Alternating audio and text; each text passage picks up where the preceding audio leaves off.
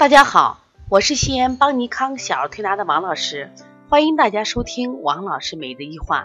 今天我想分享的主题是大叶性肺炎可以推拿吗？其实一提到大叶性肺炎，我们很多家长整个就懵了，太紧张了，说赶紧要送医院去住院，而且医生如果诊断出大叶性肺炎，也是需要去这个住院的。那我今天想分享这个案例是告诉大家如何去判断是不是真的大叶性肺炎。那么，即使是真的大叶肺炎，大叶性肺炎它也分轻、轻度、中度和重度，是不是都需要去住院呢？推拿可以不可以呢？那我们首先分享我们一个淘淘，淘淘呢今年十七岁了，他上一年级，在前几天的晚上，妈妈给我打个电话说：“王老师，淘淘呢得了大叶性肺炎了，医生现在立即住院。”我说：“他呼吸重吗？发高热吗？就是这是判断大叶性肺炎的主要条件吗？”说没有。他说我们这一周啊，确实也咳嗽了，咳嗽以后我就给他停课了。停课就是原本啊，就说呃准备这一周啊开始上课，但是老师说必须要拿一个单子，就是医院出的证证明才能去上课。结果我们去一到医院，医生一检查，血常规啊也比较高，白细胞高达二十一，医生认为都是脓毒症了。然后呢，这个拍的片子确实在这个肺的啊中叶也有感染，另外呢还查出了支原体感染。说因此呢大夫就直接开了住院单，让住院，但是我感觉他也好着呢。那你说我该不该住院？其实家长呢能给我打这个电话，是对我邦尼康的信任，也是对我的信任。那我就要用我的专业知识来给他判断。首先，什么是大叶肺？大叶性肺炎？大叶性肺有什么症状？那么大叶性肺炎呢？它实际上它这个发炎的部位是在肺泡区。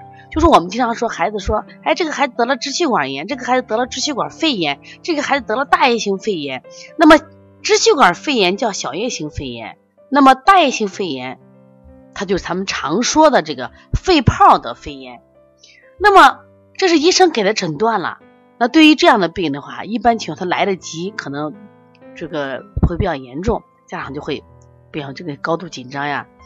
但是它的症状也很明显呀，一般大叶性肺炎它是突然就发高烧，高热不退，而且咳嗽，咳嗽是一个常规的症状，比如有痰，那么比如说他会打冷战啊，甚至有的胸痛，一般咳那个铁锈色痰。但是这个孩子除了他这个血象会高一些，呃，咳嗽也有，但是其余都没有。他妈妈说精神也挺好的。吃饭呀、睡觉呀，包括正常的反应也没有那种嗜睡症状，都挺不错的。我说那是这吧？我说你第二天，我说你带过来我看一看。马上把所有的相关的资料带来，我一看就是医生让建议住院，而且诊断书上写的很明确，大叶性肺炎。那我就说你的孩子有痰，他说有，但是不会咳。我说现在我今天想办法给他排个痰，排个痰看看他到底是是不是铁锈痰，因为这是一个诊断标准嘛。可是我给他排的痰，痰很多。都是那种泡，就是带串串的清晰的痰，吐了很多。我那天给他做了两次，做两次吐了很多痰，明显的症状减轻。在这个诊断过程中，我发现这个孩子啊，就完全是一个虚寒症。我们就用的都是补法来给他做的，像推三关呀、补肾阳、补脾阳。特别是他排完痰以后，一看到清晰白痰。那么总共这个孩子从到今天为止，我们一天推两次，推到今天是第八次。基本完全好了，妈妈当然很开心呀。那我在今天下午这个孩子走的时候，我给他说：“我说其实非常感谢你，为什么？不是说王老师我多厉害，能把大叶性肺炎就严重的肺炎能推好。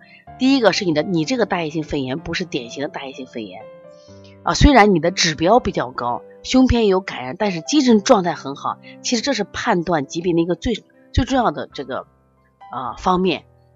在这样的情况下，我们再根据什么呀？”准确的诊断，再加上我们说合理的手法，哎，所以说大叶性肺炎也就调好了。其实我分享这个案例，更想给大家说的是，当孩子有病的时候，其实不要慌。其实化验单也罢，拍片也罢，它都是啊一方面的这种诊断的依据。但是我总感觉着，从我这么多年临床，孩子的精神状态一定要相互结合看，精神状态只要好，觉得问题是不大的。从这个角度来说。那么像这个孩子大叶性肺炎，那用推拿是可以好的。如果你的孩子也有这样那样的问题，可以直接拨我的电话幺三五七幺九幺六四八九。如果想学习邦尼康的小儿推拿辩证提高班或者开店班，嗯，我们在这个下个月啊一月份我们也有课程，而且我们的提高班是每月我们都有直播课程，大家都可以学习。如果想购买邦尼康的书籍的话啊，可以在这个淘宝搜邦尼康小儿推拿就可以购买了啊。如果想加我们的微信，微信是幺五七七幺九幺六四四七。